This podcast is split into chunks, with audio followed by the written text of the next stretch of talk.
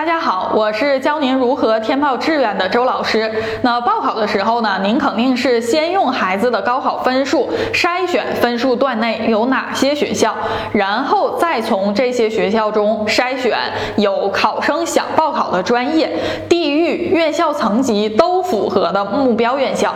那可是筛来筛去，你会发现啊，目标院校还剩下很多。那这时候我们应该怎么选？怎么去给这些目标院校排序呢？比如说。院校类型不同，院校层级不同，优势专业不同，那应该是重点选院校，还是我重点保专业呢？那其实这个问题呀，要根据孩子的高考分数，具体情况具体分析。那我把这个根据孩子的这个分数啊，分成一个三段啊。对于第一段考生，也就是高分段的考生，那优先选择高层级的院校。那对于高分段考生的定义是什么呢？那其实一。一般来讲，是指理科或者是文科啊，都能选择到九八五或者是二幺幺高层级院校的这个考生，才是属于高分段的。那每个省份呢，根据考生人数的不同，可能省排名会略有差距。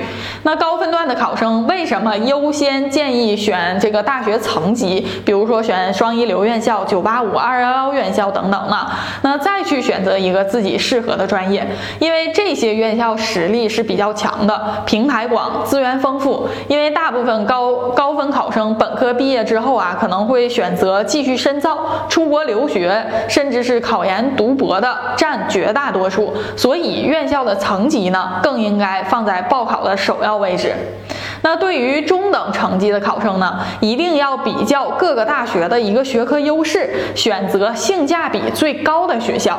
那中等成绩的考生呢，分数一般在一本线上或者是一本线左右，可能分数段内有好几十所学校可以选择。那建议大家一定要对比院校的专业优势，选择几所性价比最高、学科优势最为明显的院校进行报考。那给大家来举个例子，比如说，如果孩子是。想学习电气工程，那他就可以完全重点考虑东北电力，或者是沈阳工程、沈阳工业大学。那再比如说，这个考生要学习航空航天相关的专业，像中国民航大学，或者是中国民用航空飞行学院、沈阳航空航天大学都是非常好的选择。那对于第三类考生，也就是二本或者是三本分数段稍微低一些的考生，那重专业保专业的基础。上选择学校，那为什么这么说呢？因为该分数段的考生啊，你可能发现每所学校选来选去，层级其实都是差不多的，那上下可以选择的学校之间没有太大的差别。那二三本分数的考生啊，更应该从实际就业的角度出发，选择一个未来好就业的专业，一技之长的专业。那后期哪怕是通过考研等方式提升自己的院校层级都是可以的。那您家。孩子目前是处在哪个分数段的考生呢？